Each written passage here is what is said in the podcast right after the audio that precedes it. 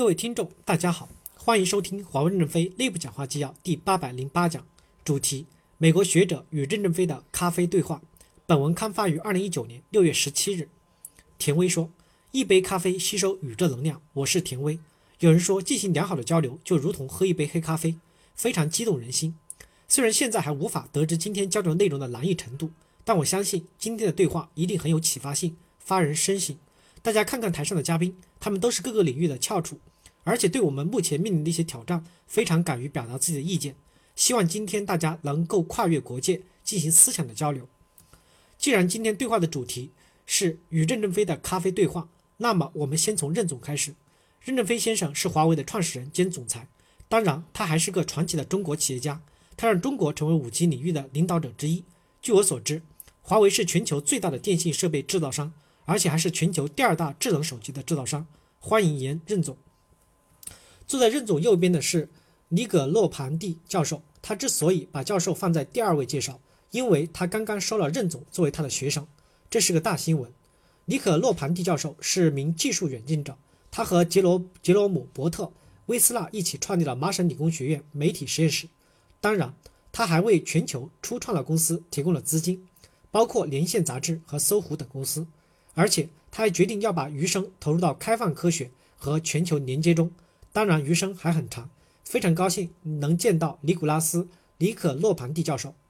接下来我们要介绍乔治·吉尔德先生，他也是一位很有意思的人。在很多人看来，他既是技术大师，也是未来的学家。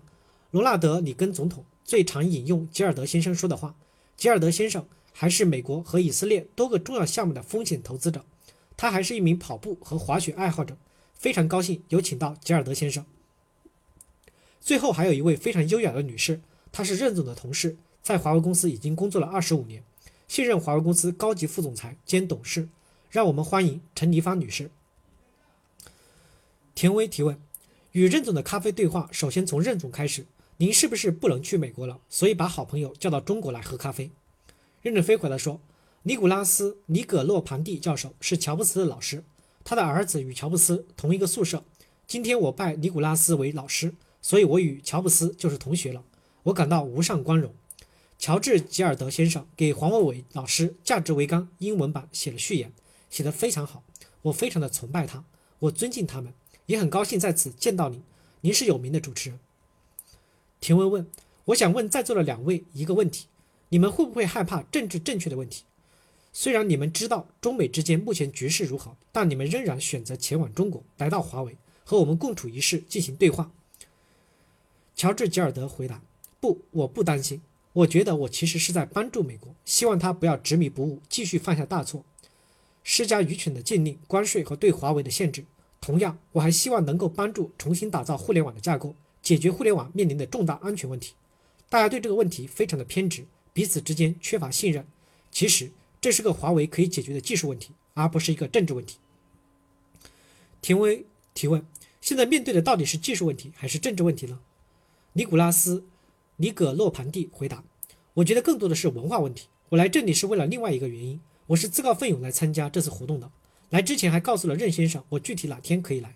我和乔治认识四十年了，看到他今天也在这里，我感到既惊讶又高兴。我和乔治在政治上的意见不一致。但无论如何，我们都认为美国正在犯一个很大的错误。首先就是针对一个公司。我在摩托罗拉董事会任职十五年，我想华为最早的合资公司中，也许就包括考虑与摩托拉一起创办合资公司。我最关注的是信息和科学的开放。我来自于西方国家，西方国家不太重视贸易、商业或股价，而是重视知识，在前人的基础上实现发展。只有当人们从一开始就保持开放的态度，我们才能不断的在前人的基础上实现发展。这对我来说才是最重要的。当然，世界上还存在其他的问题，这点我并不否认。但我主要的关注世界如何进行合作。在科学发展的早期，不存在全球的竞争，因此科学发展才能从合作中受益。田威提问：任先生，有人说是技术问题，有人说是文化问题，您认为是什么问题呢？我们目前面临着什么问题？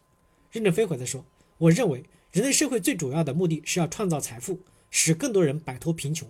社会一定是要合作共赢的。每个国家孤立起来发展，这在信息社会是不可能的。在工业社会，由于交通问题、运输问题，形成了地缘政治和地缘经济。一个国家可以单独做一个缝纫机、拖拉机，在信息社会，一个国家单独做成一个东西是没有现实的可能性的。所以，全世界一定是走向开放合作。只有开放合作，才能改善人类文明的需求，才能用更低的成本让更多的人享受到新技术带来的福祉。我认为，人类社会还是要走向共同的合作发展，这才是一条正确的道路。经济走向全球化是西方社会先提出来的，我们认为这个口号非常正确。但是在全球化的过程中会有波澜，波澜出现以后，我们要去正确的对待，用各种法律和规则去调节解决，而不是采取极端的限制。人类文明的进步，往往是科学家有了发现与创新，政治家有了领导与推动，企业家有了产品与市场，全人类共同努力形成了新的财富。大家知道，欧洲也经历过中世纪的黑暗，没有吃的。中国在四五十年前也是很贫穷的，没有吃的。而今天人类吃不完，其实天还是那个天，地还是那个地，所有的环境没有变化。为什么现在人类变富裕了呢？这就是科学技术进步带来的新的幸福。感谢大家的收听，敬请期待下一讲内容。